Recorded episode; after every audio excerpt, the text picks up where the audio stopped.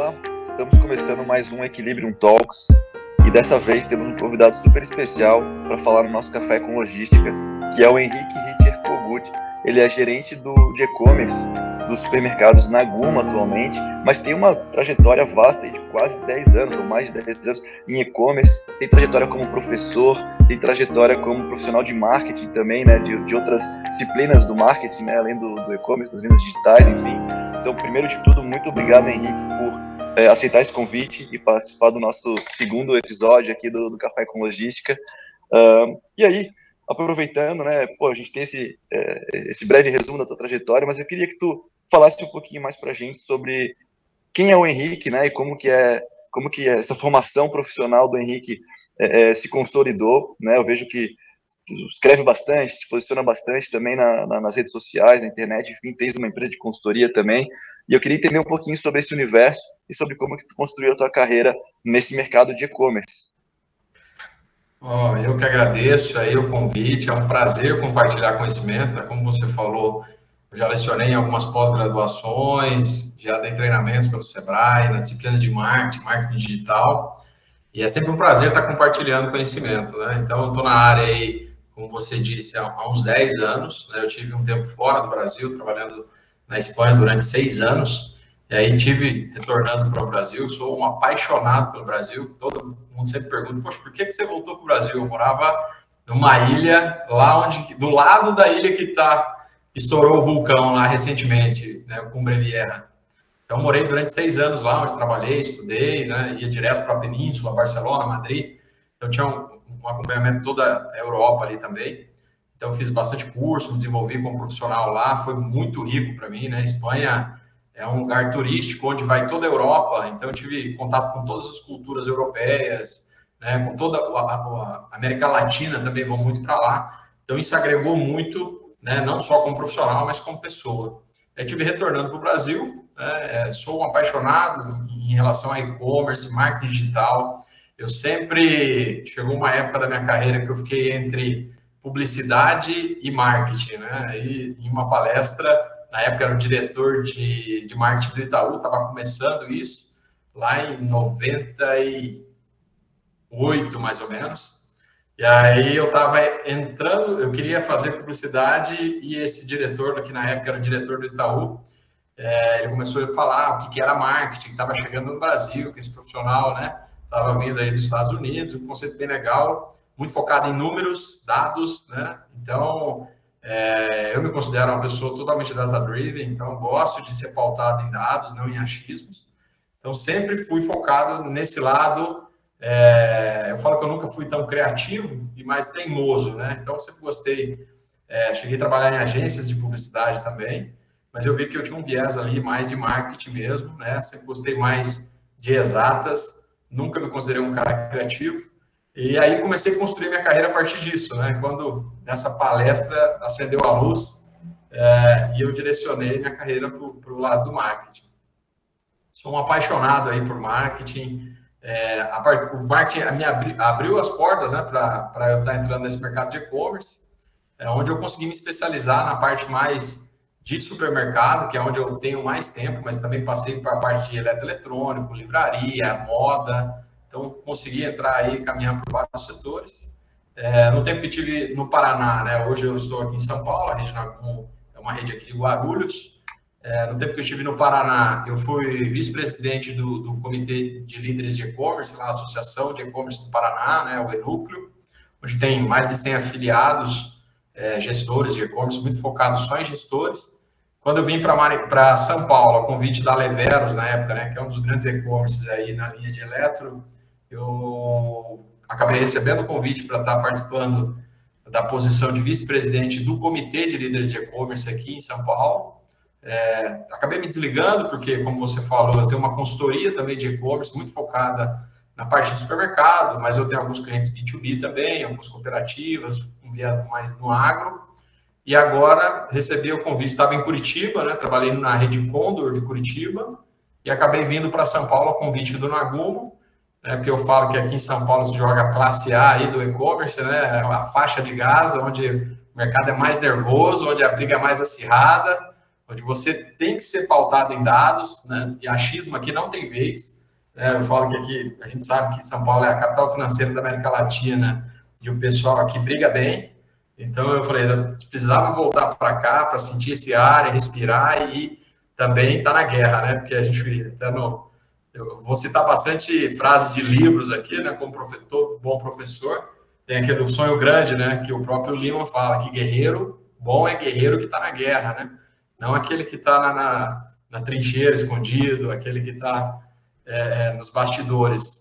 Então, eu, eu acredito muito nisso. Então, por isso que eu vim para cá.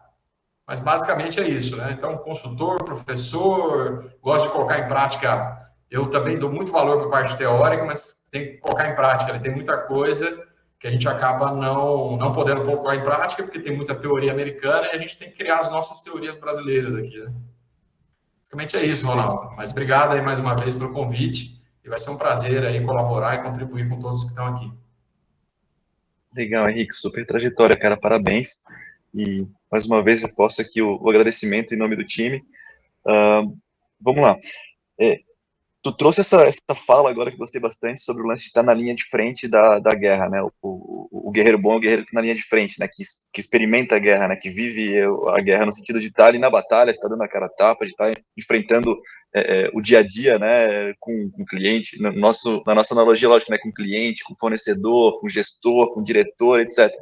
E aí conta pra gente um pouquinho é, é, nessa trajetória que teve, né? Focada especialmente nessa variável de e-commerce como é que é um dia típico teu? Eu imagino também que tu teve uma escalada profissional em termos de posições, né? Então, começou talvez numa parte mais operacional eventualmente, depois tático, depois um nível gerencial que tu, se encontra hoje, obviamente. E aí, como é que é esse dia típico do profissional de e-commerce, né? O que que ele olha, tu comentou do, do dado, né? De, de ser muito data-driven, ser muito focado em, em, conversões, métricas, né? Nossas métricas principais ali de marketing, imagino. É, e especialmente no setor supermercadista, onde a margem é muito pequena, né? A margem é muito estreita, né? A última linha ali é o detalhe de 0, alguma coisa percentual que vai fazer a diferença, né, para o faturamento da empresa, para o resultado da empresa, enfim. Como é que é um dia típico teu nesse sentido, né? O que que tu, quando tu chega no trabalho, qual é o desafio que tu tem, né? Com quem tu interage mais? Fala um pouquinho sobre essa, esse panorama, né, do que é o teu dia a dia de trabalho, né? De fato, que tipo de relatório que tu olha, né, que fornecedores que tu interage, que plataformas que tu usa. A gente vai é, é, permeando um pouco por esses caminhos, mas eu queria entender um pouquinho, né, a gente queria entender um pouquinho, enfim, sobre como que é esse, esse dia típico do, do profissional de e-commerce, né, do gestor de e-commerce, enfim, dessa trajetória toda. Fala um pouquinho para nós. Bacana. É, a parte de, de gestão de e-commerce, eu falo que assim como o cliente não dorme, o gestor também não dorme, né? Então, existem clientes que fazem compra. Eu vim do, da parte de eletro, e lá no eletro, tinha gente que comprava celular três horas da manhã, né? Foi algo que, que me encantou no e-commerce. Falar, puxa vida, o cara comprar um celular três horas da manhã, quatro horas da manhã, cinco horas da manhã, e isso me encantava. Literalmente é, o, o é os 365 vezes 24, né? Até tem uma frase no próprio LinkedIn que é o e-commerce nunca dorme, né? Porque o pessoal está comprando e o gestor tem que acompanhar. Né? O gestor é como trabalhar na bolsa de valores investindo na China. Então, se acontecer algo de madrugada, a gente tem que acompanhar, principalmente quando a operação ela é, ela é bem nervosa. Ela trabalha de, a gente trabalha aqui em São Paulo, por exemplo, de domingo a domingo, né, das 7 horas da manhã às 10, 11 horas da noite, quando não dá nenhum problema, né, nos últimos pedidos. Então, basicamente, a gente trabalha muito com o WhatsApp, né? Essa é a grande a ferramenta, ajudou muito a gente, né, do e-commerce, o WhatsApp, a gente interage muito ali. Eu tenho 200 grupos de tudo, tem grupo de logística de cada loja, eu tenho um grupo de operação de cada loja, e eu faço questão de estar em todos. Né? Eu falo que eu não consigo acompanhar todos, mas eu faço questão até para manter o histórico. A gente usa muito essa ferramenta, né? algo simples, barato, e que a gente usa no dia a dia. Então, eu já acordo com duas mil mensagens no celular e eu começo a trabalhar antes mesmo de chegar no trabalho, né? Então, é, é basicamente o dia já começa muito frenético, então a gente está sempre acompanhando e eu falo, pessoal, interaja comigo, né? Se for urgente, me liga, né? mas a, eu busco acompanhar o máximo possível ali da operação toda no, no celular. É, programas que eu uso, como você disse, é o BI, né? Até eu tenho uma pós-graduação em Business Intelligence e eu sou, eu gosto muito de ferramentas de BI, então crio muitas visões, dou muito trabalho com o time de BI né, da nossa empresa, porque volta e meia eu falo, poxa, eu preciso dessa visão, eu preciso trazer esse indicador, né, precisamos modificar isso aqui, preciso validar isso. Então, ferramentas de BI que, que a gente usa no cotidiano. Mas a, é como você disse, a margem no supermercado é algo que a gente não pode perder o, o time ali por uma hora. Então, eu, existem algumas ferramentas que a gente acompanha a margem de hora em hora, igual a Telecena, costuma brincar, para não perder, porque é um deslize, um preço errado, um preço de, de algum produto que entrou errado, né, já arrebenta a nossa margem. Um custo de manutenção de logística que entrou de última hora, né, já arrebenta também a nossa margem, não a margem de produto, mas a margem final, né? Então, e aqui em São Paulo tem, tem ruas muito, muito, muito cheio de buraco, em algumas regiões que a gente atende, né? O, o Nagumo, ele atende regiões periféricas, né? Aqui de São Paulo, Guarulhos. Então, ele acaba tendo um custo de manutenção muitas vezes alto da frota. A gente tem que acompanhar isso no detalhe, ver se faz sentido assumir aquele risco de entregar numa área que tem uma via ali, uma malha não tão boa, até para ver se a gente assume esse risco calculado ou não, né? Mas a margem aí é, é o ponto-chave, né? De supermercado, você está acompanhando a margem. E depois da pandemia, o que surgiu muito, e até eu comentei sobre isso hoje com o time, é o como inflacionou a mídia digital, né? Então eu, eu falo que na pandemia teve muita gente brincando de cassino, né? Porque estava desesperado porque não estava vendendo e injetava 100 mil para faturar 10 mil, só para dizer que estava vendendo. Isso inflacionou muito né, a mídia digital. Então, eu acompanho todas as frentes, tanto a parte de logística quanto a parte comercial, a parte de marketing, que é muito meu viés, né? Então, eu tenho um viés muito de marketing, mas também sou apaixonado por operação, acompanho o dia a dia da operação. Ontem mesmo passei a tarde inteira numa das operações nossas, analisando processos. Eu gosto de desenhar os processos, né? Até para entender, identificar gargalos, poder otimizar os processos ali. Porque como a nossa margem é apertada, a, o nosso lucro está no detalhe. Né? Então, no, no, mínimo detalhe ali, você precisa sempre estar validando, sempre estar otimizando, assim como o próprio Mercado Livre fala, né? A gente está em beta. E aqui a gente leva muito a, muito a sério isso também, né? Então, todo time sabe que a gente está em construção. Legal, cara. Pô, muito massa. Eu anotei algumas questões né, sobre o que tu falou de o e-commerce nunca dorme, né? Isso é, isso é realmente bastante curioso, assim, né? E nós profissionais de marketing, quando chega um lead ou, ou alguma compra, enfim, eventualmente em horários alternativos, né? E a gente é, é enxerga isso, a gente pensa assim, pô, que bom que eu estou disponível nesse canal, nesse horário, que tem alguém que está precisando comprar, né? Então, que bom que eu estou, de fato, atendendo a, a, a experiência de, de consumo da na, da totalidade do, do, do, meu usuário potencial, do meu cliente potencial, enfim. Então isso é, é, super bacana.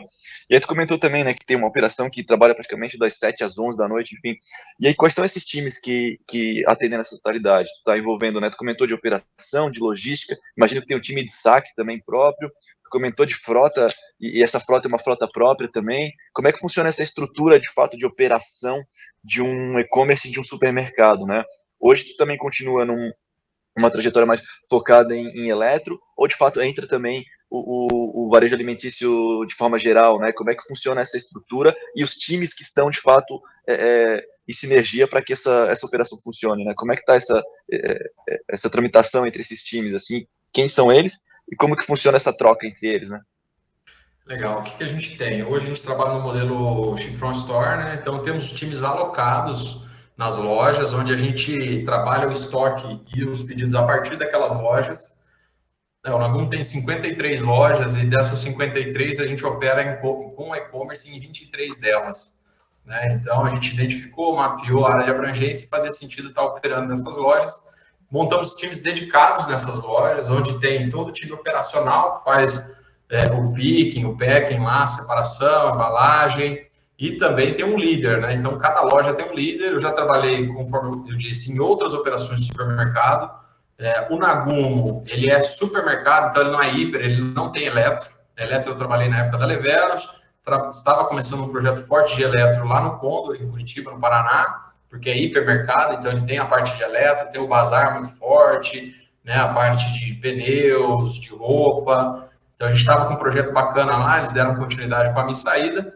Mas aqui é 100% alimento. Né? Então, é supermercado 100% alimento, mas a gente opera nesse modelo. Então, nas três, nas três operações de supermercado que eu trabalhei, a gente opera, operacionalizava dessa forma, né? compartilhando estoque com loja, onde acaba dificultando muito a previsibilidade né, de demanda, fazer esse ajuste fino para que a gente dê uma margem de segurança ali que faça sentido e não gere quebra de estoque, não gere ruptura, né, que é uma das coisas mais frustrantes que tem para quem compra no supermercado, é você pedir é, vários insumos ali para fazer uma macarronada e às vezes o macarrão não vai, né, porque não tinha. Oferecer um substituto e você não quis aquela marca. Então, é uma das coisas mais frustrantes, a gente fala que é um dos maiores ofensores do supermercado, né, das compras do supermercado, é a ruptura, né? Mas eu acredito que é numa linha geral, né? Eu já comprei roupas de loja e às vezes falta aquela roupa que você escolheu e gera uma frustração muito grande, né? Quando a gente faz algumas análises de correlação e causalidade, análises estatísticas, a gente vê que o cliente ele, ele assim ele acaba tendo um peso menor da, da, do não retorno dele em relação a um atraso de entrega, mas quando tem uma ruptura, a insatisfação é, é gigantesca, é muito elevada. Né? Então, e muitas vezes eu já peguei algumas operações que já estavam em funcionamento e quando eu adentrei nelas, existia casos que essa, essa ruptura não era nem comunicada, né, para o cliente. Então chegava lá e ele era surpreendido e ele ficava muito insatisfeito.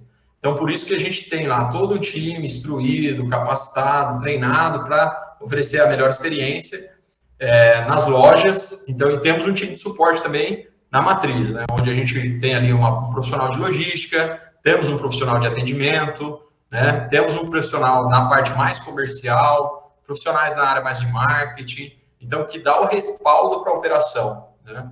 É, aqui no Naguma a gente ainda está montando esse time, né, então não estamos com todas as peças aí, é, até porque faz três meses que eu estou aqui, e o mercado está super aquecido, está difícil contratar profissional bom, né? Eu falo que a pandemia trouxe uma leva de novos profissionais para o mercado, com certeza com o tempo vão agregar muito, né? Mas por enquanto a gente tem muito patinho aí, né? O cara é, começou no mercado, na, na, no segmento de e-commerce do supermercado, é, a gente costuma chamar de profissional pato, né? Não, não nada direito, não corre direito, não voa direito, faz cagada para todo lado. Então a gente tem que selecionar muito bem. Um time de supermercado, por ter uma margem muito apertada, a gente tem que selecionar muito bem esses profissionais na hora da contratação para que eles atendam às nossas expectativas, né? É, é, tem que ser muito mão na massa, né? não pode ficar de mimimi. Então, esse é, essa é um, uma área também que é muito delicada e muito sensível, né? Porque a carga horária muitas vezes é puxado, tem o cliente que, às vezes, por conta de um leite condensado, parece que é a vacina do coronavírus, ele fica muito indignado,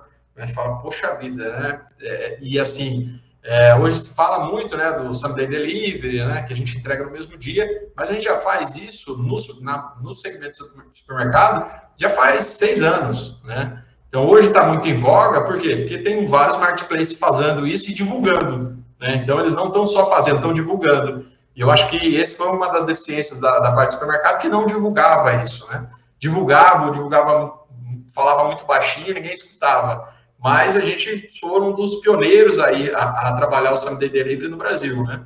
Não foram os marketplaces, pessoal. Muita gente acha que é os marketplaces, mas hoje eles fazem muito bem. Né? É aquilo que eu falo. Já faz tempo que eu faço esse tipo de provocação no segmento, que eu sempre, faz cinco anos que eu venho cantando essa bola. Pessoal, vamos fortalecer, vamos blindar o mercado, porque os marketplaces estão vindo aí. E esse pessoal não brinca em jogo. Quando eles entram, eles entram e passam por cima. Investe pesado, compra avião. Quando tiver o drone, eles vão ser os primeiros a entregar com drone. Né? E eles não têm medo de investir. Né? Eles não pensam. A, a, o, setor, o segmento de supermercado, como ele tem uma margem muito apertada, até em relação ao investimento, ele é mais. Ele é mais. Ele não é tão mão aberta igual os segmentos. Né? Então, a margem dele é muito reduzida, então ele quer investir hoje para ter um retorno a curto prazo, e nem sempre isso é muito saudável, né? Porque às vezes você acaba fazendo algumas, tomando algumas decisões de retorno a curto, curto prazo que a médio e longo prazo não são tão beneficiosas. Então é, é bem complexo trabalhar na parte do supermercado. Mas é, é, legal, é bacana, é como você falou aí, né, de, de poder entregar e vender à noite, né, e estar tá atendendo a expectativa do cliente Nós também. E para nós foi muito bacana durante a pandemia, né? Então, durante a pandemia, mesmo quando estava todo mundo cansado, é, eu entrava na sala com todo o time e falava, pessoal, a gente está fazendo a diferença. Né? É, é a nossa entrega que evita que a pessoa vá até o mercado e seja contaminada muitas vezes. É, então, vamos para cima. A gente está cansado? Está cansado. Trabalhamos três, quatro meses sem falhar um dia. Né? Então, direto, virando, virando, virando, sem olheira para todo lado, né? Café, Red Bull, não podia faltar. Mas a gente sabia que ultrapassava a questão do financeiro, né? Então, a nossa, para engajar o pessoal, e não era uma assim, demagogia, era realmente, né, que a gente estava fazendo diferença aí na vida das pessoas. Então, foi muito bacana e agregou muito, né? Porque eu sempre falava, pessoal, a gente não vende só alimento, né? Aqui agora a gente está ajudando e contribuindo aí com a sociedade. Então foi algo muito positivo para o nosso segmento e trouxe uma visibilidade muito grande a pandemia, né? Para a parte do supermercado. Então foi, foi bem bacana, foi, foi muito positivo ter passado por isso. Legal. Antes da gente iniciar, a gente estava conversando um pouquinho ali sobre é, é o que, que a pandemia propiciou para o mercado, né, proporcionou para o mercado, enfim, essa questão do amadurecimento do, do, segmento supermercadista e de logística e de e-commerce, obviamente, né, muito acelerado pela, pela pandemia. É, eu achei bacana que é, é, tu já traz vários, vários, vários termos que a gente utiliza no nosso dia a dia como orquestrador logístico, né, então para a gente é gratificante entender que o nosso mercado está de fato amadurecendo. Obviamente que tu é um profissional fora da curva, tu comentou que estuda muito, se dedica muito, está sempre olhando para as tendências de mercado, né? então isso é pô, altamente relevante. Uh, e, e, aí eu, eu, queria voltar um pouquinho num, num aspecto que tu comentou, né, sobre uh, ruptura, sobre gestão de categorias, sobre precificação, né? Eu imagino que são dores de cabeça do supermercadista, né, do setor varejista de forma geral. É, mas eu queria entender um pouquinho, né, de, de, de quantos é, é, quantas dezenas de milhares de SKUs a gente está falando, né? E, e, como que isso impacta, obviamente, no, no, modelo logístico de vocês. E aí eu quero fazer uma ponte, inclusive, né? Além de perguntar essa do, do volume de, de, SKUs, né? Fazer uma ponte com uma pergunta aqui do Fábio Pi, do nosso time, que é do nosso time de, de parceiros, né? De, de PS, de Partner Success. Ele, ele pergunta o seguinte, que como que funciona a separação das compras no picking, né? Se o método utilizado é por ondas em função de roteirização, se tem algum horário de corte, né? O cara faz de manhã, entrega à tarde, é, tu comentou de same day delivery também, né? Então, como é que funciona essa logística hoje, que outros métodos vocês utilizam, enfim, em termos de ferramental para controlar essa rota, essa, essa rota, essa frota também, né? Como é que está esse SLA hoje? Uh, e como que vocês trabalham com o, saque logístico para essa questão de ruptura, inclusive, né? Quem está ali na linha de frente hoje, tem um time que faz ligação ativa, isso é por WhatsApp também, que nem tu comentou, enfim. Então tem algumas, algumas temáticas aqui para a gente discutir um pouco agora, né? Volume de, de, de é, é, é, insumos, né? De, de produtos, né? Volume de produtos, Uh, quando acontece uma ruptura, como que ela é tratada, por quem que é tratado, e qual que é o método, de fato, de, de picking, né? Qual que é o método de, de organização para que isso consiga é, é, ser programado num CMD delivery, né? De um chip from store, enfim. Como que vocês fazem essa, essa gestão? E aí, já combinando também nas ferramentas que vocês usam para esse processo. Né? Imagino que tem um RP centralizado, que o estoque também está num único local para ter chip from store, e aí vocês provavelmente usam alguma ferramenta de roteirização junto com a frota de vocês tal. Enfim, vamos tentar discutir um pouquinho sobre essas temáticas agora, que é óbvio que para a gente é super importante, mas eu estou percebendo também que para vocês essa logística, né, desde a disponibilidade do produto até de fato a experiência do consumidor que a gente estava falando aqui, que com o amadurecimento do mercado, obviamente que ele também aumenta, né? Uh, a expectativa dele aumenta de uma entrega mais rápida, enfim. Como que é feita essa gestão toda, né? Desde um produto disponível até a entrega, de fato, para o consumidor final. Como é que é feito esse, esse processo? Fala um pouquinho para a gente. Legal. Então, o pedido ele chega na loja, a gente utiliza a plataforma Site Mercado, né? Uma plataforma que foi adquirida aí pelo, pelo iFood recentemente, é uma plataforma é, especializada em supermercado, não, se eu quiser colocar eletro, se quiser colocar é, moda, se eu quiser colocar qualquer outra coisa, eles não me permitem, né? Pneus, o que for. Então, é, ela é 100% focada em mercados. Eles desenvolveram muito bem essa plataforma, suspeita falar. Né? Não sou investidor dela, mas gosto muito do pessoal. Né? Sempre defendi, já trabalhei com ela em três empresas.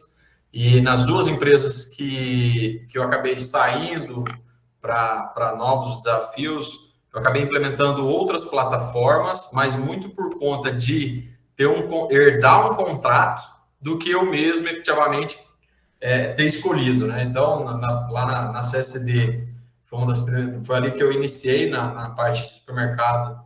A gente saiu da site mercado e foi para Magento, mas até hoje eles estão com um pé em uma, um pé em outra, não saíram ainda, estão balançando. É, no, no Condor, a gente estava com o site mercado, só que também já tinha, um, quando eu entrei, já tinha um contrato com a SAP, e aqui no Naguma eu estou segurando para que a gente fique na, no site mercado, porque ainda tem, tem muita lenha para queimar, a gente consegue crescer bastante dentro dessa ferramenta sem precisar trocar, né?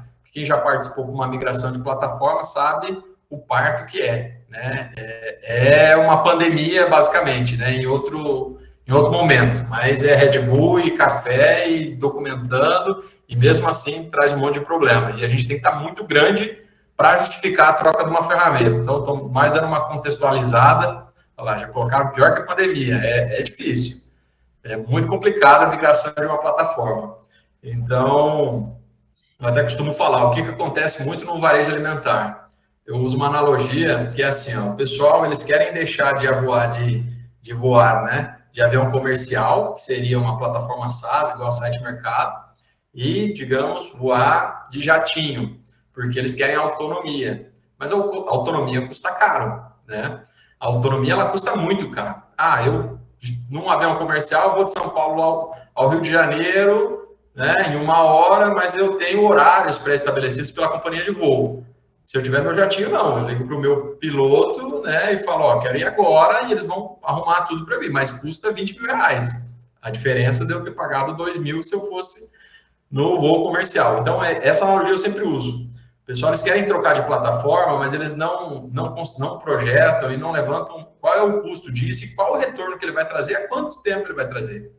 Né? Então, hoje existem plataformas muito boas e soluções muito boas no mercado. E aí eu não estou falando só de site mercado, estou falando de VTEX, estou falando de, de, outras plataformas aí que atendem muito bem, Supermercado Now, que a Americanas também comprou. Né? As ferramentas boas eles estão comprando, a VipCommerce, que, que o Magalu comprou, então, existem ferramentas muito boas. Então, para você ter a própria, você tem que ter um faturamento muito, muito elevado. Né? Eu falo que para ter a ferramenta própria, a plataforma própria, você tem que ter um faturamento acima de 10 milhões mensais, aí, porque senão não justifica. Você tem que ter um time de suporte muito grande para cuidar da manutenção e também da evolução dessa ferramenta. Você não pode parar no tempo, né? O nosso mercado é muito dinâmico. Quando você falou de eu estar sempre estudando, é, é vital para o mercado. Né? Se eu não estudar, eu fico para trás. Né? É, é uma velocidade muito voraz. E-commerce é isso. Né? Se você quiser ser um profissional do e-commerce, você tem que se atualizar. Não é uma escolha. Né? Ou você se atualiza ou você fica para trás. Simples assim. Alguém levantou a mão ali, Ronaldo? Não sei se você quer abrir, como que você vai fazer a dinâmica aí? Legal, podemos, podemos abrir para o Fábio. Fábio é o nosso cofundador e atualmente CPO, né, nosso encarregado de produto aqui da, da plataforma do, do da Equilíbrio. E, Fábio, fica à vontade para fazer uma pergunta aqui para o Henrique. Opa, Henrique, tudo bem, cara? É, pra, pra, prazer falar contigo. Obrigado aí pelo teu tempo, pelo conhecimento. Já trazia uns minutinhos para começar, mas, cara, tô absorvendo tudo aqui. É muito legal, primeiro, assim, né?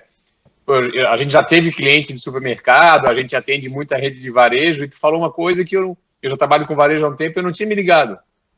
O supermercado já faz same-day delivery há muitos anos. e aí agora sei lá, agora não, né? Recentemente, Magalu, até os nossos próprios clientes, a Avan, a Viva, então, pô, same day delivery, ship, ship from store. Mercado, talvez pela natureza da operação, nasceu assim, né?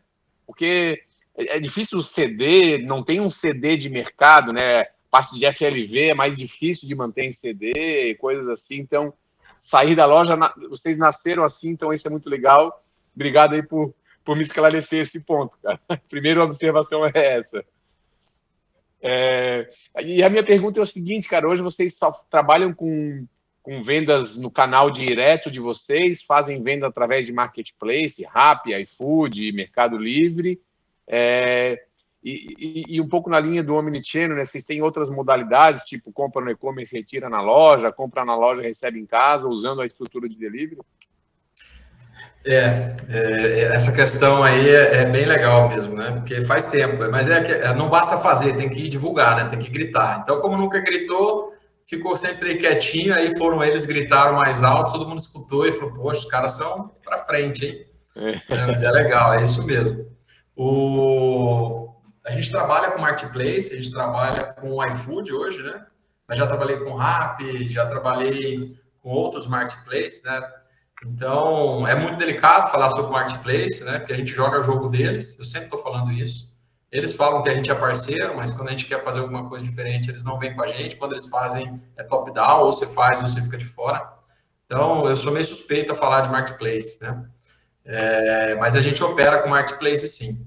É, mais uma vez, herdei um contrato aí, estou tendo que ficar quietinho e trabalhar aí da melhor maneira possível. Eu falo que eu sempre chego atrasado aí nas, nas empresas, né? acabo herdando algumas coisas. Mas é, a gente trabalha com iFood hoje e hoje no, na parte do supermercado o pessoal está tirando para todos os lados, está né? Tá indo para todos os marketplaces. O GPA mesmo fala, eu estou onde o cliente está e eu concordo com eles. Né? Você não pode fechar, você não pode casar, fazer pacto sempre com nenhum marketplace, né? porque eles não vão fazer pacto com você. Né? Então, é, eles jogam o jogo deles, se você quiser, beleza, se não quiser, você fica para trás. Então, é bem polêmico isso, né? a questão é, o difícil aí é fazer caber na margem, né? Acho que o, o, o varejo de, de, de, mercados, acho que esse é o grande desafio, né? E aí alguns trabalham, escolhem algumas categorias de produto que conseguem ter um pouco mais de valor agregado e tal, mas hoje vocês têm um mix específico para marketplace ou todo, todo o catálogo está no marketplace? Todo o catálogo está no marketplace. Né? Todo o catálogo está no marketplace. E não é só custo, Fábio, é também estratégico. Né? Eu acho que você tem que olhar muito a parte estratégica, porque muitas vezes o custo fecha, sabe por quê? Porque eles dão rebate. Mas eles dão rebate naquela categoria que eles querem alavancar e fortalecer ela dentro do, do marketplace. Fortaleceu, todo mundo começou a comprar aquela categoria, eles derrubam o rebate e o negócio segue. Né? Então, no começo ali, dependendo do segmento que você está, a categoria que você quer tracionar, e você sendo um bom negociador, né? Você acaba tendo esses rebates que equaliza aí a sua margem. Né? Nem sempre, nem para todo mundo. Costumo falar que tem que ser chato, né? Os chatos são atendidos primeiro. Então, tem que saber e tem que ver o que faz parte da sua estratégia e o que, não faz. Eu falo que quem quer atender todo mundo acaba não atendendo ninguém bem, né? Então, tem marketplace que às vezes faz sentido você tá, tem marketplace que já não. Então, tem que estar tá muito alinhado ali, tem que é, fazer parte da sua estratégia. Acho que tem um ponto também de estratégia, né? Que eu já ouvi bastante outros uh, varejos de mercado falando a história, né? Pô, você passa, acaba passando do teu cliente, que é um grande ativo, para o marketplace. Né? Então, esse cara percebe o perfil de consumo, tem todos os dados dele, daqui a pouco ele vai lá e, sei lá, casa, faz uma campanha com o teu concorrente em cima da tua base, né, cara? E aí isso é mais caro do que pagar os 20% da, da taxa dele, né? Então eu concordo Exatamente. que a estratégia é, é mais pesada do que o custo, né? É isso que você falou também é bem interessante, né? Porque a LGPD só veio facilitar mais ainda para eles, né? Antigamente eles enrolavam tal, hoje não, LGPD, LGPD, não posso passar, não posso abrir e tal. Então favoreceu bastante o pessoal do marketplace aí essa questão da LGPD, né? Então, mas a gente fica é construir a casa no, no terreno alugado, né? Então é, é, bem perigoso, é bem perigoso. Tem que, eu acho que você tem que estar, né? Não estou também fazendo um apocalipse do marketplace você tem que estar para saber como está movimentando o mercado, como está acontecendo as coisas, mas tem que ter muito cuidado, porque ele é o namorado malandro, ele vai te usar até enquanto você puder entregar alguma coisa para ele. A hora que você não puder mais, ele dá tchau e parte para outra, pega uma novinha. Né? Então, basicamente é isso. Tem que ficar muito esperto no marketplace. Né? É o gigante que você ajuda a crescer e quando ele cresce, ele dá um tapa na sua orelha e fala obrigado, até mais. Então tem que cuidar. Mas é difícil brigar com eles, né? eles são muito fortes, eles se preparam muito.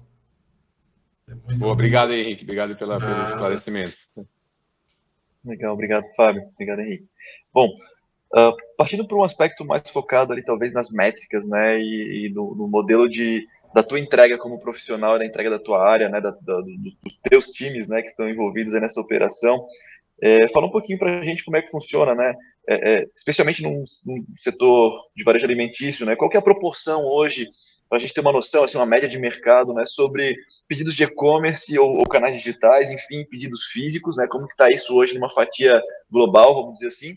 E que outras métricas tu, tu começa, tu, tu acompanha, né? Mensalmente, enfim, tem que entregar para toda a diretoria, para pro, os donos do negócio, né? No, no fim do mês. Uh, e, e, depois desdobrando para a operação diária, né? O que, que vocês avaliam dia a dia? Imagino que tem taxas de conversão, imagino que tem é, é volume de visitas no site, carrinhos abandonados, tem uma série de questões. Mas quais são essas métricas e como é que está essa proporcionalidade hoje em termos da operação de varejo alimentício, né? Fala um pouquinho para nós. Ah, legal.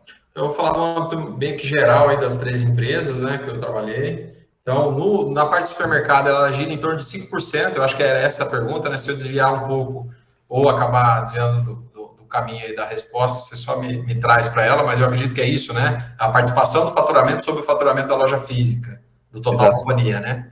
Então é isso. A média geralmente é em torno de 3 a 5, né? ela sempre fica nessa faixa. Só que a gente viu, no, no, inclusive na pandemia, que rompeu essa barreira, né? Então tinha essa barreira, uns 3, 4 anos atrás, ficava sempre nessa faixa, de 3 a 5. Agora a gente já vê de 5 a 10%. E tem players, que não é o meu caso, infelizmente, gostaria e quero chegar lá, que já está em torno de 20%. Né? O digital da empresa, é considerando marketplace e e-commerce próprio, ele já representa 20%. Né? A, a venda no digital está muito forte em algumas empresas. E a gente vê que o caminho é esse, né? É, o caminho é chegar nos 30, 40, né? igual aos Estados Unidos, igual a Inglaterra, Coreia do Sul, né? A China é outlier, totalmente fora da curva, já passou a venda digital, ela já foi anunciada, pelo menos, né? Que já passou é, a física, está em 50 e poucos por cento, né? O que é muito importante, quer dizer que a gente tem essa, esse potencial de chegar lá. É, eu acho que a primeira pergunta era essa, né? A segunda, desculpa, eu não, não me lembro. Sobre era... demais métricas, né? As métricas de operação, né? E, e, aí, depois eu já vou ter uma outra pergunta, mas vamos nas métricas primeiro, que depois eu te faço a próxima. Em relação, é, o, o, marketing, né, como é uma das, é igual eu falei, inflacionou muito, então é algo que a gente tem que acompanhar hora em hora, então a gente tem que estar sempre acompanhando ali é, o custo, né? A gente, o, o custo do CPA, o CPC, CTR, todas essas métricas, a, a conversão mesmo em si. É, costumo fazer bastante análise de cohort, né, lifetime value. A gente vê que muita, muitas ações que a gente faz em marketplace com preços muito agressivos, a gente não acaba não trazendo esse cliente de novo, até porque ele é um cliente do marketplace, não é nosso. Então, por isso que a gente tem que sempre é, analisar essa, essa, o cohort, né, para ver a, essa, essa safra, se alguma ação específica que você faz de frete, um preço mais agressivo, se, a gente, se esse cliente acaba retornando ou não para dentro da sua base, né? Porque o e-commerce, para dar lucro, tem que ter o retorno, ele tem que ter a recorrência, e aí não só de supermercado, mas como de todos os outros e-commerce, né? Se você é, pagou caro num cliente e esse cliente não retorna, você tem que ficar pagando toda vez para esse cliente voltar, fica um custo muito caro. Então, uma das métricas que a gente acompanha muito é as métricas de marketing, essas que eu comentei contigo. As métricas de operação, né? Tempo médio de separação, né? A gente sempre acompanha ali é, é, com bastante recorrência. A gente acompanha a questão logística, né? Qual que é a distância média de entrega de pedido, cubagem. Um dos grandes desafios da parte de supermercado em relação à logística, que eu acho que é até o foco da nossa, do nosso webinar aqui, é que o, se você olhar, a maioria dos supermercados, ele não é igual ao e-commerce tradicional. O e-commerce tradicional, ele faz a sua, o seu frete baseado em cubagem e peso. Né? E aí, é lógico, tem um, um produto que, é, é que tem uma periculosidade, alguma coisa, ele tem um preço ali também um pouquinho mais alto. Mas no supermercado, não. Se o cara fizer uma compra de dois mil reais, ele tem uma cubagem gigantesca, um peso grande, e, e é o mesmo preço, muitas vezes, daquele que faz um pedidinho de 100 reais ou 200 reais. Geralmente é fixo, vocês podem observar. Geralmente o supermercado ele trabalha com taxas fixas ali, né? 15, 20, 25, 30, depende da região, depende do lugar. E ele trabalha com essas faces. E aí que está o desafio, né? É, eu costumo dizer que a grande dificuldade muitas vezes é um pedido grande, 2, 3 mil reais, eu já vi isso, só que é de commodity. E commodity é uma margem muito apertada. Né? Então tem que cuidar sempre isso, sempre a gente fazer essas análises de qual é a média, né? o ticket médio a gente acompanha muito, que é muito importante, até para ver o, o, o se está fechando a conta, quanto a, o nosso frete, muitas vezes a gente paga mais do que a gente paga que a gente cobra do cliente, então por isso a gente tem que estar acompanhando muito de perto para ver se a conta está fechando. Né? Então, a parte logística, os pesos maiores, os maiores pesos de custo operacional é separação e a entrega, né, na parte do supermercado. São, são é, eu sempre falo, gostaria de cobrar por cubagem e por distância, né? E hoje a gente não faz, é um, é um, um custo, uma taxa única, né, fixa. A gente já tentou, já fiz alguns testes, a gente já tentou mudar isso, e aí a venda cai drasticamente. Né? É um real que você muda, é, já cai muito ali a conversão. Né? Então, esses são basicamente os. E um KPI que eu sempre defendo, né, que muita gente esquece, né, que é o índice de satisfação do cliente. É, se você me perguntar qual é, que é o seu KPI mais importante, eu vou falar o índice de satisfação do cliente. É, esse é o mais importante e esse eu acompanho diariamente também junto com a margem que, que a gente comentou. Esqueci desse, mas é o índice de satisfação do cliente. Se o cliente ele está satisfeito, ele retorna, ele promove a sua marca, né, diminui seu custo ali de, de verba de marketing digital. Então, a melhor coisa, o melhor marketing ainda é o boca a boca, né? É, eu gosto muito do marketing digital, a gente traz muita evidência, muito dado, mas o boca a boca ainda nunca vai morrer, né? É o que eu falo, pode ter o, a mulher mais linda da TV, o galã da TV falando que é bom comprar o produto e o serviço que você oferece, mas se o seu amigo de confiança falar, você vai acreditar no seu amigo. Então, e sai mais barato, né? Perfeito, perfeito. Super legal, cara, super legal. É, legal, assim, né? Comentou de novo, a gente falou um pouquinho sobre o mercado está amadurecendo nesse sentido. Mas, cara, a gente está medindo métricas muito parecidas com segmentos de tecnologia, com segmentos né, de, de, ponta do mercado, né, de, de informação e tecnologia, enfim. Uh, e, e comentou ainda há pouco também sobre a questão das margens, né, que 3 a 5% em relação digital físico, né? Algumas empresas 5 a 10, as que despontam, os top players hoje no Brasil, né, 20%. O que que tu imagina que é preciso para que tu faça isso acontecer, né? Essa chegada de um 5% para 20%, né? Quais são é, é, os elementos, né? Se é tecnologia, se é time, se é mais loja, se é automação desse processo, quais são esses elementos que são necessários para fazer isso acontecer, essa subida de margem, né? Uh, lógico, a gente falou também de novo sobre experiência do cliente, experiência do usuário, satisfação, mas imagino que isso também envolva uma, um, um conjunto de tecnologias para que tu possa entregar essa informação, tu possa coletar esse dado de satisfação, tu possa é, focar naquilo que deve ser focado para resolver com o cliente que está de fato com um problema, o que está andando bem tem que mandar bem, mas tem que ter essa visibilidade, né? Imagino.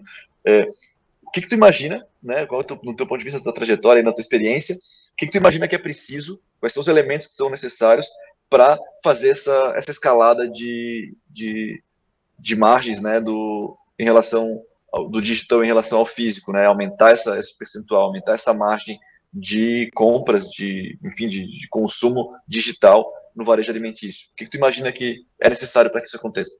É, a primeira coisa é diminuir custos, né? Custos de separação custos logísticos para fechar a última linha. É, esse é, é um, um, dos principais. Mas não basta fazer só isso, né? É, o, o, outro ponto que é uma alavanca aí do, do e-commerce de supermercado, e aí eu falo supermercado, mas pode replicar para os outros também, é o CRM, né? A integração com o CRM. CRM não é mandar cupom, não é mandar feliz aniversário, é muito mais que isso, né? é entender o cliente, é fazer um upsell, fazer um cross-sell no momento ideal, exato, né? vender o produto certo para a pessoa certa na hora certa. Né? Então, é parar de vender shampoo para careca, né? oferecer. Então, a inteligência na ferramenta, na plataforma, ela é muito importante para isso. Né? A gente fala muitas vezes, e eu sempre escutei isso na parte do supermercado. Ah, a loja gera venda por impulso, e-commerce não. Eu falei, o e-commerce tiver uma plataforma boa, bem preparada, ele vai vender por impulso. Eu falei, basta você entrar, faz o seu cadastro na Amazon, e você vai ver que ela vai oferecer produtos e você vai comprar que você nem sabia que você queria, né? Eu falei, então a Amazon é um grande exemplo, né? É um, é um benchmarking nosso. É, e vende, e vende muito, né? E se você for ver lá o conceito cauda longa, né, do Chris Anderson, ele tem muito isso, né? De às vezes você entrar, ver um produto e acabar levando dois, três a mais ali por conta daquele produto que às vezes não é tão relevante, não é um produto de alto giro. Né? Então, é, o CRM é vital, né? um bom CRM. Eu já vi vários CRMs por aí, bons, eu posso contar na mão do Lula que falta um dedo. Né? Então, é, é, são poucos, são poucos CRMs bons, bem estruturados, que fazem boas análises e que entregam aí é, produtos com propensão de compra bem, bem exatos. Né? Tem poucas empresas no Brasil que, falam, que tem um bom CRM trabalhando. Então, o CRM ele é uma grande alavanca de margem, né? Então, ele alavanca muita margem, além do faturamento, a margem também. E ele pode gerar venda por impulso, sim. Né? Então, muitas vezes chega um produto novo na loja, se ele não for bem comunicado, você não vai saber. Né? Já no e-commerce, é mais fácil ele te identificar, a plataforma se identificar uma vez que esteja logado, né? Para te oferecer esse produto. Ele fala, pô, o Ronaldo, ele é um cara tem esse perfil, comprou já, que, ou, né, e tem uma propensão a comprar esse outro produto aqui, que é a cara dele. Ele vai te oferecer. Mas são poucas plataformas ainda que, que estão fazendo esse tipo de trabalho né, no Brasil. Mas é, é, o caminho é esse. O caminho é CRM, é ter um CRM robusto, que não só frete grátis, mas que oferece o produto certo, na hora certa, para o cliente certo. É, o que está acontecendo muito na, na parte do supermercado hoje é a gente colocando markup. Né? Então, ah, vou colocar um markup aqui né, no iFood, vou colocar um markup aqui no, nos outros marketplaces, vou colocar um markup para fechar a conta no meu próprio é, delivery. E isso é muito sensível, né? O que, que eu falo? Às vezes, quando você coloca um markup no seu e-commerce, e o seu concorrente não, o que, que isso acontece? O seu cliente ele vai entrar para pesquisar, e o e-commerce é uma, uma das ferramentas excelentes de catálogo. Ele é um catálogo. Muita gente não vai comprar no e-commerce, mas ele vai entrar para ver seu produto. E se você colocou um markup e o seu concorrente não, esse cliente entra para verificar um produto e já vê que o produto está mais caro do que o do concorrente. Você acha que ele vai na tua loja ou vai na loja do concorrente? Ele vai na loja do concorrente. Então é muito delicado colocar um markup. E você também, às vezes, não vai anunciar para o cliente que você tem um markup, né? Você vai lá colocar, porque aí você pode fechar a loja. Aí você não vai ter venda mesmo. Então, existem. Esse é o, caminho do, do varejo alimentar agora. Então, tem muita gente colocando markup e isso é muito delicado. Né? Então, eu sempre defendo de colocar o mesmo preço da loja, porque assim você. Até a taxa de conversão que você comentou mesmo, na parte do supermercado, é muito delicada, justamente por esse, esse comportamento esse comportamento de entrar para ver preço. E muitas vezes a pessoa se loga para ver preço. Né? E isso distorce totalmente a sua taxa de conversão, porque ele não vai comprar, ele não vai comprar de jeito nenhum. Você pode fazer a estratégia que for, não é o perfil dele, mas ele vai usar o e-commerce para ver preço, para ver produto, né? Então, o e-commerce tem que sempre estar com as novidades, não pode chegar na loja e não chegar no e-commerce, porque às vezes ele vai olhar no e-commerce se tem, se não tem, ele já nem vai na loja, porque acha que não chegou. Né? Porque na mente do consumidor está associado, é a mesma empresa, tem que estar alinhado. Né? Então, se ele não encontra ali, ele acaba não indo para a loja. Então, é, e assim, é trabalhar categorias no CRM, né? Poxa, o Ronaldo, ele tem um potencial de compra ali, pelo salário dele, que é 100 mil reais, ele tem um potencial de compra de 5 mil reais. Só que aqui na minha loja ele está comprando só 2 mil. Onde ele está gastando os outros 3 mil? Né? Será que. Por que, que ele não compra determinadas categorias? Que, que ele não compra o hortifruti aqui meu? Porque será que eu não tenho é, o orgânico ele gosta do orgânico? Poxa, por que, que não ter o orgânico? Eu já aproveitar o mesmo cliente e vender todos os produtos. Então, quando você até comentou numa pergunta atrás, né, a questão de gestão de categoria, ela é muito importante no e-commerce. Né? Tem muito e-commerce é, que trabalha muito bem a classe BC, mas quer vender para o A, mas não tem o produto que o A quer.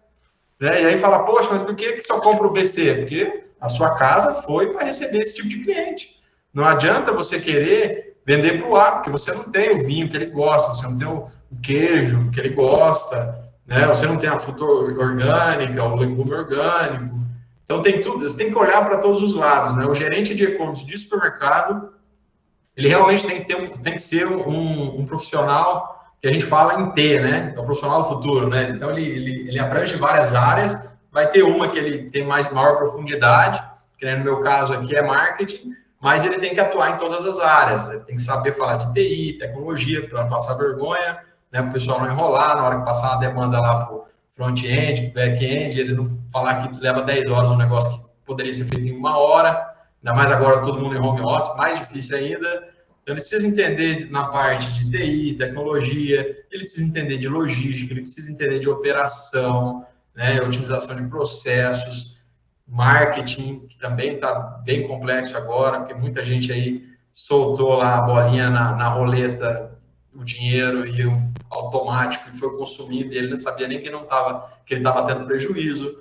Então, todas essas áreas aí o gerente ele precisa atuar. Porque se ele, se ele deixar uma ponta dessa solta, às vezes é onde está a margem dele, que ele não tem, ele não tem uma margem de segurança muito grande, e ele acaba tendo prejuízo. E tem muita gente tendo prejuízo, pessoal. Eu falo que na pandemia abriu-se as porteiras e o pessoal foi é, empurrado e, e chutou e saiu correndo. E agora, com os clientes retornando para a loja, muitos deles, né, porque a gente está, graças a Deus, saindo da pandemia, tá mais difícil. É agora que, que separa o joio do trigo, é a hora que separa os amadores dos profissionais. Então é, é justo agora. Quem não é, afiar o machado e, ir para a guerra vai apanhar. E tem muita gente sangrando e com a ferida aberta e não percebeu ainda.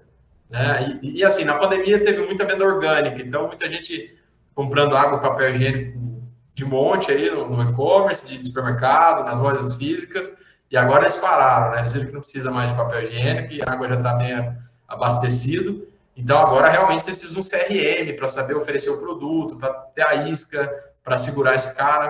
Porque vender produto barato não é estratégico, e vender produto barato não é sustentável, né? Então não adianta eu colocar frete grátis sempre. Esse apelo aí a gente tenta derrubar no Brasil, mas é difícil. Mas tem que ser algo sustentável. Legal, super legal. Cara, de novo a gente volta para a experiência de consumo, né? É, gestão de categoria é isso. CRM tem muito a ver com isso, né? Eu conhecer cada vez mais o meu consumidor para oferecer a melhor solução para ele, o melhor produto para ele, enfim, né? E aí, na era dos micromomentos, né? Não sei se tu, tu deve conhecer aquele estudo da, da Google, né? Dos micromomentos de intenção, né? Cara, eu tô com o smartphone na minha mão, eu quero ver o preço de, sei lá, uma barra de cereal, eu boto o preço na minha mão, vai abrir, além dos preços do marketplace, o preço dos e-commerces, né, o preço de, enfim, do próprio distribuidor, né, enfim. Então, essa variedade, esse, nesse, nesse micro momento de intenção, faz com que a gente tenha uma diferenciação pelo comportamento do, do usuário, né. E aí eu queria entender um pouquinho também, porque tu comentou, são 53 lojas hoje no, no, na Gomo, né, e 23 expedidores ali de Ship From Store. Uh, vocês têm diferença de SKUs, vocês têm diferença de, de, mix de produtos, né, de categorias, por localidade, inclusive, também gera esse tipo de. Porque eu sei que no, no, na moda é mais tranquilo, trabalhou na moda também, né? Normalmente isso acontece com mais frequência, né? Porque o perfil de consumo é diferente, né? produtos, inclusive é, é, no, no, fast fashion isso é muito diferente, né? Por exemplo, uma loja da Renner tem uma loja que tem uma roupa e tem outra que não tem aquela roupa, né? Não é nenhuma variedade, nada, enfim, tamanho e tal. É não tem mesmo, assim, né? Cada gestor é, é, responsável por isso. Vocês percebem também essa dinâmica de movimentação nas lojas, mesmo que numa abrangência mais de interior de São Paulo? Vocês percebem essa diferença também no perfil do consumidor de vocês? E, e como que tu é, é, enxerga isso como um, um um desafio logístico também, porque eventualmente tu não vai ter determinado produto na loja que o cara comprou para fazer aquela, aquele pique completo, mas pode ter uma outra. Isso, isso acontece de ter pique de loja diferente também, ou, de, ou, ou, na hora de fechar a compra tu já avalia, enfim, como é que é essa questão de comportamento de compra em termos de lojas e regiões diferentes, né? E como que isso funciona na questão de, de separação logística e de, de lidar com a operação logística, né? Excelente, boa pergunta, Ronaldo. É um baita desafio para nós, né? Então, é, existem produtos diferentes em lojas diferentes, né? É, até porque são lojas com perfis diferentes. Por exemplo, aqui vou dar um exemplo. A gente está, às vezes, na periferia de Guarulhos, mas também tem loja no centro de Santo André, que é um outro público. Então, são produtos diferentes, né? Até porque a gente trabalha com produto perecível. Eu não posso colocar o queijo cabernet, é, é eu posso colocar um queijo francês aqui importado na periferia, muitas vezes vai estragar. Então, não que não possa ter esse consumo, pode ter, mas a gente assume um risco muito grande. Né? Eu também não vou encher a loja, às vezes que tem um espaço limitado, porque não é tão, tão grande, porque a gente está falando de supermercado, não é um hiper, né? tem uma área de venda muito grande. Não vou colocar um vinho importado num lugar onde não vende. Então, como tem alguns itens que são perecíveis, a gente tem que fazer todo esse controle, aí não fica a cargo do, do e-commerce, né? Mas sim a cargo do, do, Departamento de Gerenciamento de Categorias, né? Para fazer e junto com o CRM entender qual que é o produto que tem que estar na loja A, qual que é o produto que tem que estar na loja B. O e-commerce muitas vezes ele trabalha em vários perfis, né? Em vários mix, em várias lojas. Ah, loja que tem um perfil não tão premium, uma loja que tem um perfil premium. E isso é um desafio para nós, né? A gente, a gente acaba fazendo algumas provocações, é, ó, tá tendo a demanda aqui desse produto numa loja onde não tem, né? Pela área de busca a gente consegue identificar, mas nem sempre a gente é atendido. Então, e também não buscamos um, até porque como não há, a gente quando o cliente digita o CEP, é por geolocalização, então ele vai mostrar as lojas mais próximas. Não há, a gente não abre todo o mix que a gente tem disponível e o cliente compra e depois a gente vai buscando onde tem. Seria ideal, né? Seria um mundo ideal, porque às vezes, por não ter aquele produto, o cliente acaba não fechando a compra. E às vezes você tem numa outra loja. Então, mas não, não, não estamos nesse nível ainda. E a gente não busca de outra loja, né? a não ser que é um produto que já está vendido numa grande, uma quantidade grande, por exemplo, duas, três caixas de leite, e a gente sabe que a loja muito próxima tem. E aí são raras exceções que a gente abre e faz isso, mas costumamos, costumamos não fazer. E com certeza isso é, nos gera muito carrinho abandonado muitas vezes, né? Porque não tem aquele produto que é o, produto destino que a gente chama, que às vezes é aquilo que a pessoa mais quer, a gente não tem, e ela acaba não comprando os outros produtos. Né? Então, infelizmente, é, como eu falo, tem muito para evoluir, né? tem muita oportunidade, e basicamente é isso. Legal, cara. Pô, super legal. É, é desafio, né? É, eu tinha uma pergunta aqui que era justamente isso, né? Quais são os desafios? Mas a gente já falou de tanto desafio, de tanto, de tanto potencial de melhoria desse processo, né? Que essa pergunta eu vou deixar um pouco de lado, porque a gente está com um assunto super quente, né? A gente está entrando em novembro na semana que vem, né? Começa com um feriado, mas a gente está entrando em novembro semana que vem, e começa o período de Black November, vem Black Friday dia 26, uh, última sexta-feira de novembro. Eu queria entender como que vocês se preparam para isso, né? Se vocês entram nessa campanha também por, por estar no e-commerce, se isso também se reflete para o varejo físico, né? Para a loja física, se tem alguma coisa que, que de fato desponta em termos de desconto, em termos de atrativo, né? Para consumo na loja física também. E como que é o preparo de vocês para isso, né? Ou na tua trajetória também, como foi o preparo em vários momentos, né? O que, que vocês enxergam, o que, que vocês olham? Imagino que devam olhar as variáveis de estoque, produto que mais sai. Nesse, hoje tu não tens a variável eletro, né? Mas a variável eletro, imagino que é uma que entra muito também no, no, nas campanhas de Black Friday, obviamente. Né? Normalmente é o que mais vende, né? Tá entre os SKUs que mais vendem das Black Fridays.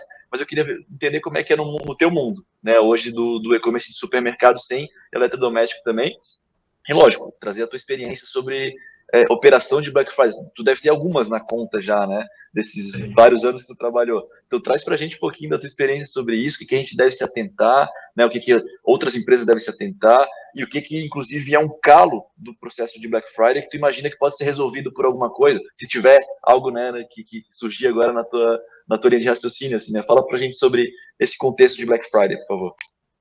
Legal. É, a Black Friday é uma das datas mais importantes aí do e-commerce, né? Dependendo do segmento. No nosso segmento, a categoria que mais movimenta é a categoria de bebidas, né? Sem sombra de dúvidas. Em todas as operações que eu estive, a categoria de bebidas é, na parte do supermercado é onde alavanca bastante. Então, a Black Friday tem que ser preparada muitos meses antes. Né? Esse, esse ano, a gente. Ontem ainda estava conversando com o gerente de bebidas, esse ano a gente vai ter bastante deficiência por conta da produção. Então, a, o vidro está tá escasso, as caixas estão escassas. Então, eu não sei se na parte do supermercado a gente vai ter tão, um boom tão grande né, é, esse ano, até por conta disso. Né? A produção ainda não retomou, não está 100%. É, só quem conseguiu se estocar. Então, eu, como entrei faz três meses, eu não estava aqui há mais tempo, poderia estar é, provocando isso na empresa para a gente poder se estocar e, e, poder entrar mais forte na Black Friday.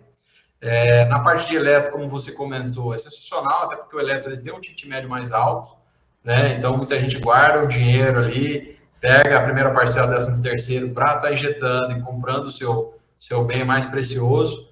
É, geralmente na Black Friday, na semana, a gente quase não dorme, quem é gestor de e-commerce, né? É muito Red Bull e muita, muito café.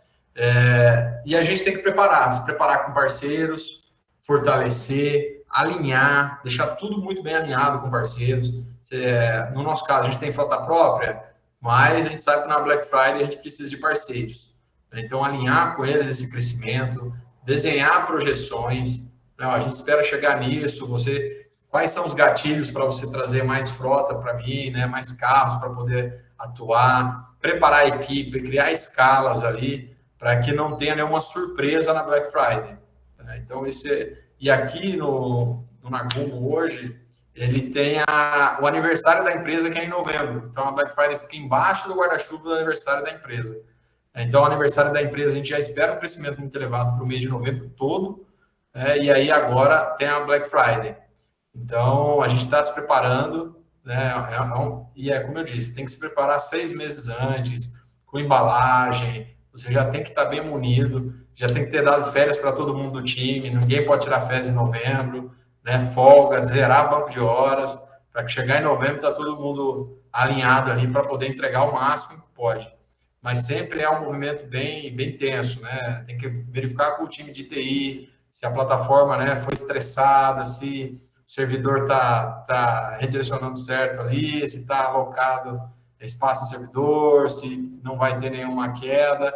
Mas sempre acontecem algumas surpresas, né? Então a gente tem que estar sempre bem preparado aí para contornar elas. Muita transparência, acaba sempre atrasando o pedido de cliente, né? A grande parte aí nas outras operações que eu tive, mas é sempre alinhar. E o cliente ele está mais suscetível na Black Friday e também ele entende mais, né? É, eu quero ver como funcionam os marketplaces, né? Que eles estavam, você comprou hoje para entregar amanhã. Eu acho que muita coisa acaba mudando na Black Friday. Né? Ou, ou, eles vão ser bem agressivos mesmo. Então a gente tem que sempre olhar o que eles estão fazendo para poder replicar. Nem sempre a gente consegue. Né? Mas Black Friday sempre movimenta bastante o mercado. Esse ano vai ser um pouco atípico, até por conta da economia, né? E por conta disso que eu te falei, dos insumos, caixa, é, tá tudo caro, é, a parte de, de, bebidas mesmo, a parte do vidro, tá difícil conseguir boas negociações. Mas vai ter barulho, né? Toda Black Friday acaba tendo barulho aí e a gente tem que acompanhar.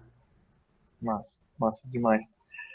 Tu comentou, né, que, poxa, além de fornecedores, além de times e tal, né, é, de, de, pessoas, muitas pessoas envolvidas nesse processo, né, é, e o desafio grande é a logística last mile, né, essa entrega final mesmo ali pro, pro consumidor.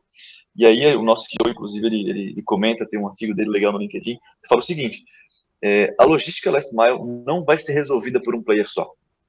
É sempre a conexão de diversos players. Por quê? Assim como você já tem uma frota própria, uh, outros, outros players vão ter frota própria, obviamente, mas chegam em momentos de estresse que precisa ter uma ativação mais imediata, digamos, né, algo mais plug and play, de um crowd shipper, de um novo parceiro, e esse cara já tem que estar treinado, tem que ter algum tipo de padrão né, um selo de qualidade, digamos, para atendimento de determinado perfil, tem que atender, às vezes, um produto específico, que pode ser a entrega de um exame, ou pode ser uh, uh, um colchão numa caixa, né, assim como a gente tem clientes que atendem todos esses, esses uh, modelos de negócio, né, esses produtos, enfim. Então, mas de qualquer forma, a gente está falando de times, né, e eu queria usar esse gancho de times para entender um pouquinho sobre a realidade, né, uh, do, do que que tu, na hora de desenvolver o teu time, né, tu comentou que tem que ser uma galera faca nos dentes, tem que tomar muito café, né, o teu filtro é esse, né, de galera tem que estar tá empenhada, tem que pegar junto, botar a mão, tem que estar tá no dia a dia, seja com olheira, sem olheira, faça chuva, faça sol, o e-commerce está rodando 24 por 7, tem que fazer a coisa acontecer, né, mas eu queria entender um pouquinho sobre como tu desenvolve essas pessoas do teu time, e, e, quais são os canais, né, os meios de mídia, os canais de mídia, os sites, blogs, influencers que tu passa para eles e que obviamente tu também te é, é, utiliza, né, te, te apropria para afiar o machado, mas a gente migrando um pouquinho para esse lado mais do, do, do, time, do desenvolvimento em si, eu queria entender um pouquinho sobre esse comportamento de consumo de conteúdo teu e do teu time, na verdade, né? O que que tu costuma olhar, o que que tu costuma buscar, é, em termos de palavras-chave, canais, né? Que redes sociais, tudo, eu sei que tu é bem ativo no LinkedIn, tu procura manter uma frequência bastante grande ali de, de, de artigos, né? Eu acho bem bacana isso também. Mas quais são os canais, quais são os, os sites, quem são os, os influenciadores, né? De alguma forma, de conteúdo para o mercado de e-commerce, logístico, supermercadista, enfim, que tu acessa hoje e que tu oferece para o teu time também como uma forma de desenvolvimento, né? Conta para a gente sobre esse cenário de, de conteúdo, assim, de como tu afia o machado. Legal.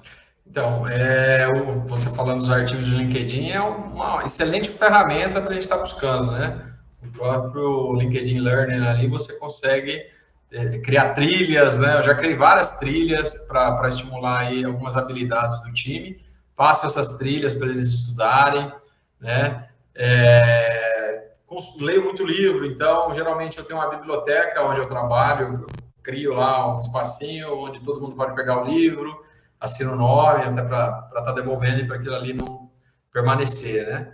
É, existem poucos livros né, de e-commerce, então muitas vezes a gente tem que buscar é, livros é, americanos e, e passar para o time também, né? E sempre passar conhecimento empírico, né? Porque na parte do supermercado a gente não tem nenhum livro de supermercado, é, pelo menos eu não conheço, mas a gente vai trazendo muito conhecimento empírico mesmo do próprio e-commerce.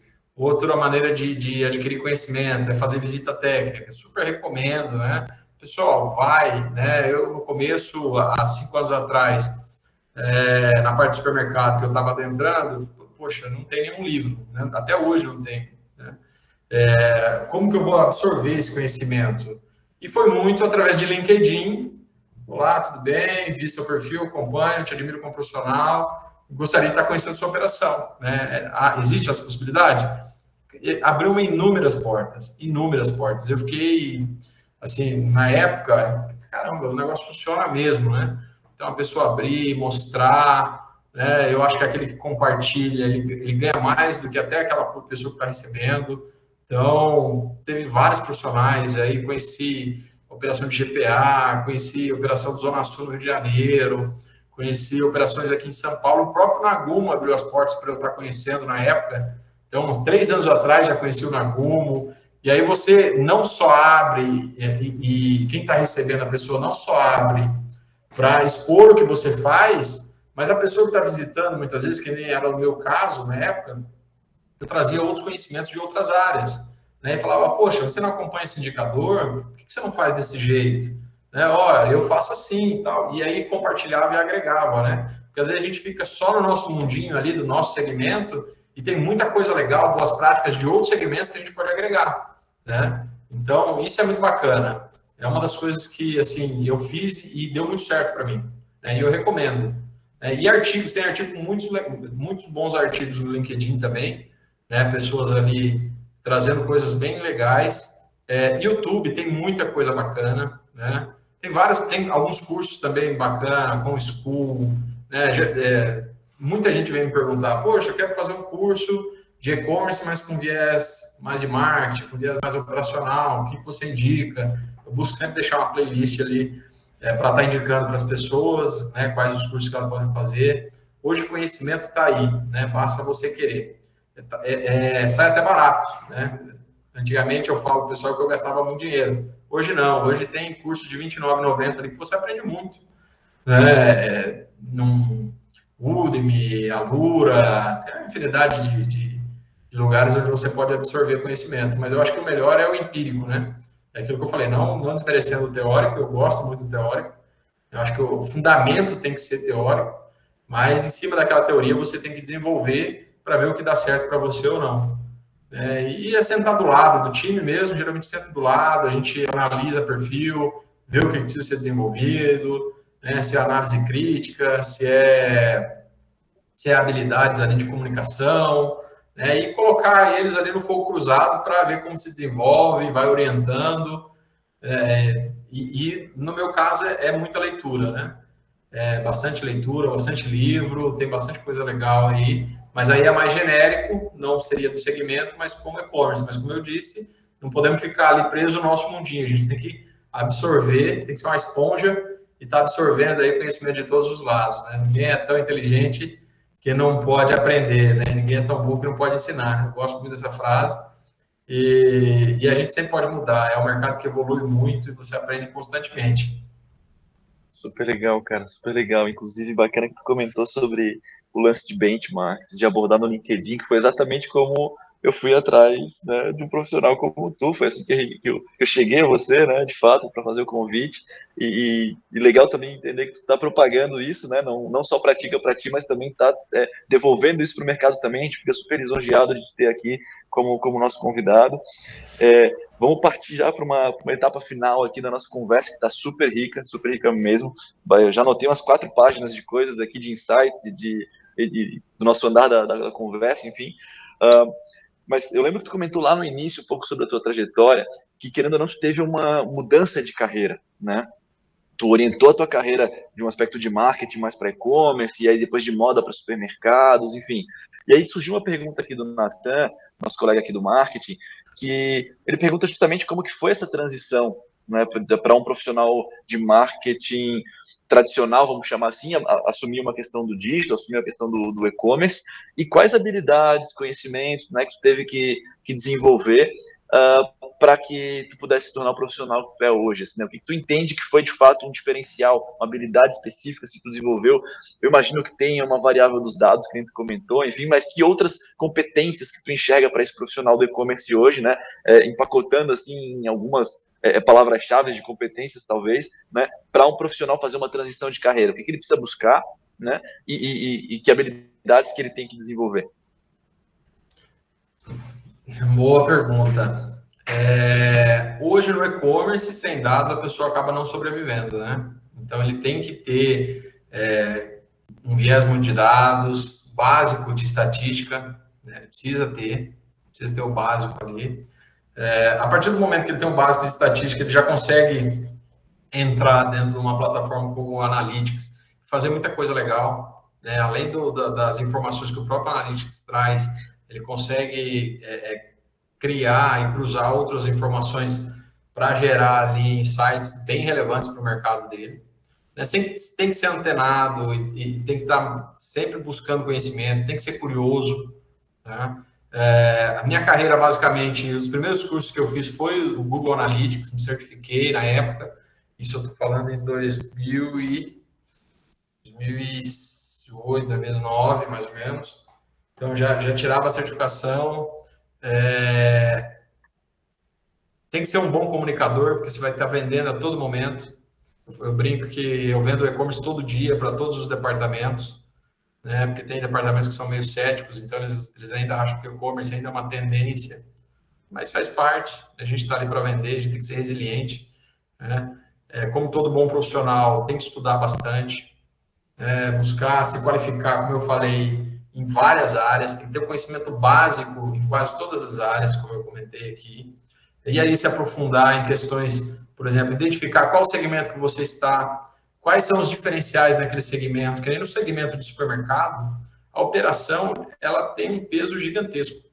Né? Então, fui lá, fiz, me capacitei, busquei conhecimento em, Lean Six Sigma, né, para desenhar, mapear processo, otimizar, entender o que é um desperdício, né, tentar cada vez mais extrair o melhor do time.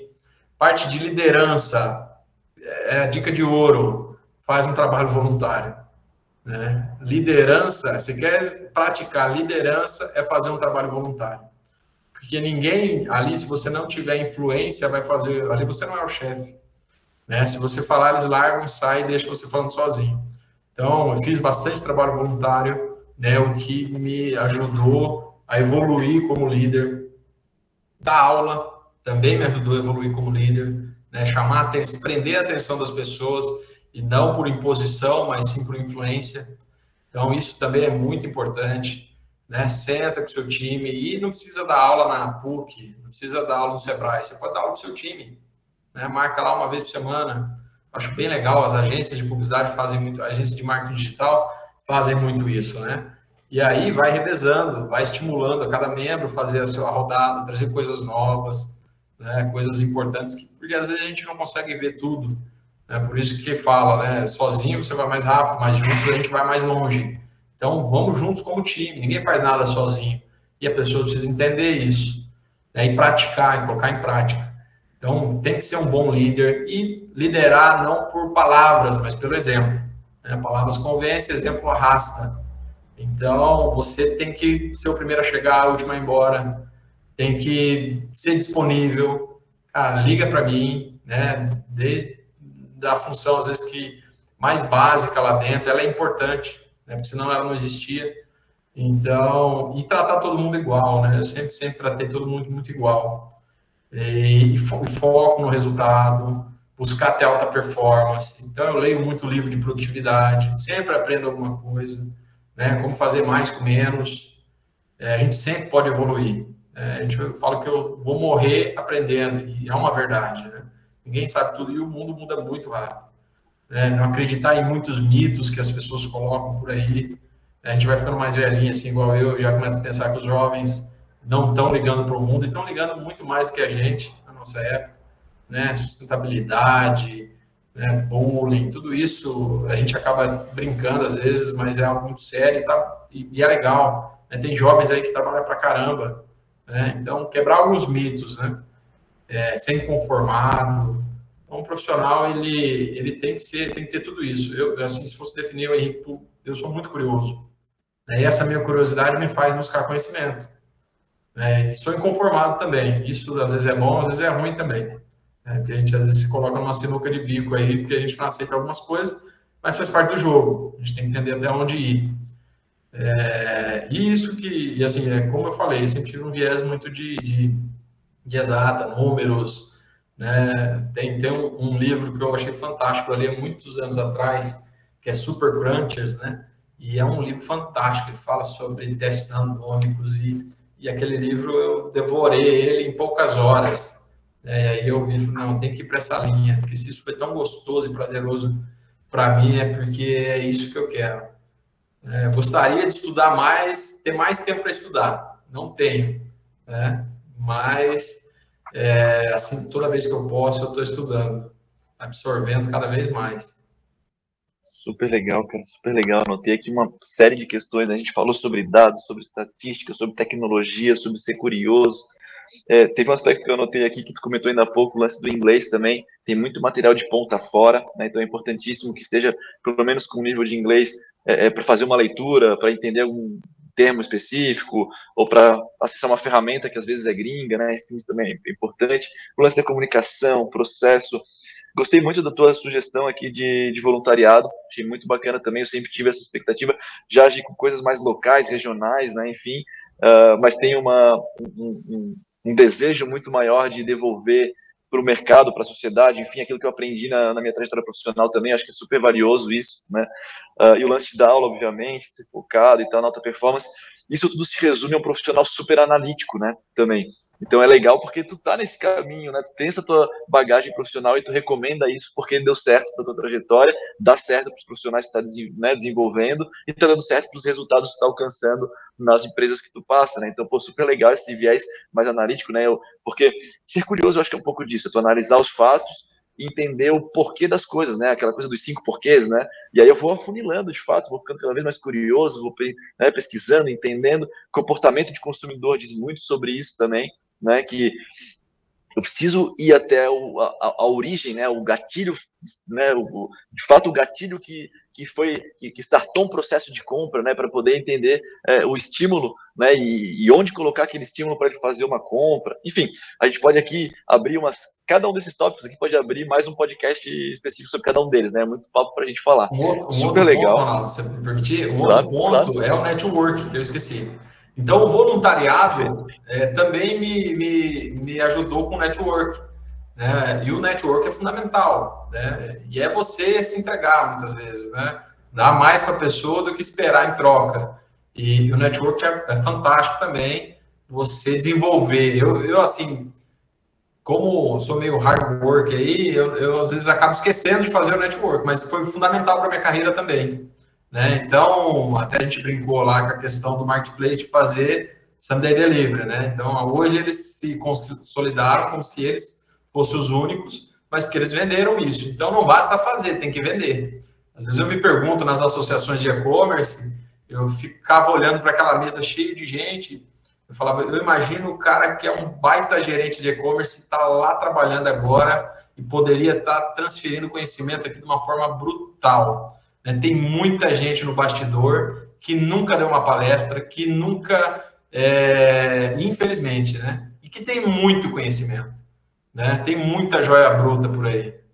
Verdade. Muita mesmo. Verdade, verdade. Cara, super legal você ter tocado nesse assunto, porque vai dar um gancho super legal também para a última pergunta. A gente está chegando aqui no, no, final do nosso papo. É, essa última pergunta é muito mais um, um, pedido, na verdade, né, uma, uma súplica para que tu, como um profissional super bem estabelecido, super bem desenvolto aqui do, do, do mercado de varejo, logi, de varejo alimentício, perdão, e, e no segmento de e-commerce, é, queria é, é, ouvir de ti, né? Nós queremos ouvir de ti, o mercado quer ouvir de ti. Uh, que conselho tu traz, né? Que, que orientações tu passa para gente, né? Seja profissional, seja empresas que estão começando agora na questão de e-commerce, né? Mas qual que é o recado, o conselho que tu deixa para esses profissionais que buscam trabalhar, ou que já trabalham na área e querem se desenvolver cada vez mais para esse mercado de e-commerce, marketplaces, digital, né?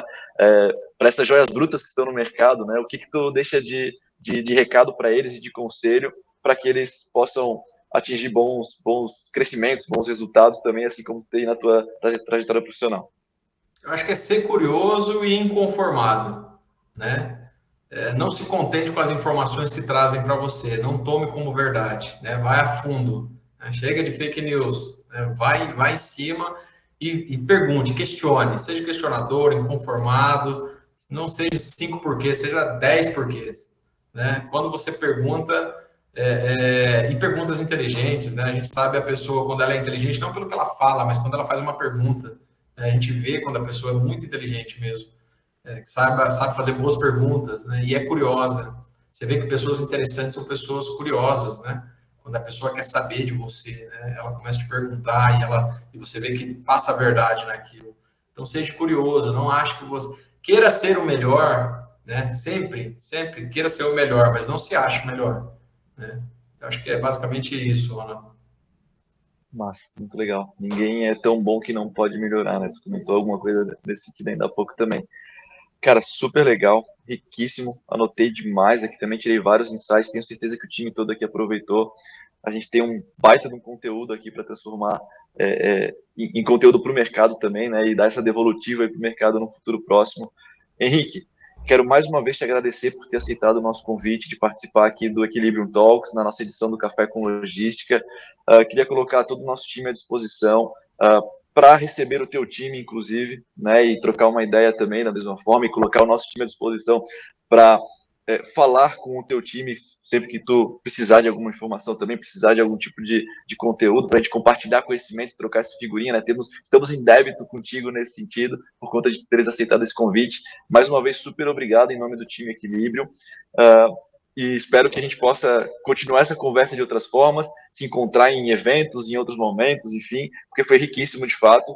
É, o networking aqui está tá criado, né, já que isso é super importante para a gente. A porta está aberta para equilíbrio. Uh, e, e, realmente, cara, super obrigado pela, pela atenção aqui, dedicação em trocar esse papo conosco. Eu que agradeço, agradeço a oportunidade de poder compartilhar com vocês. É, espero ter tido, estado à altura aí do que vocês esperavam, super, né? Super. É, infelizmente, como estou recente aqui na empresa, não consegui abrir muitos números, mas me coloco à disposição aí para quem quiser procurar nas redes sociais.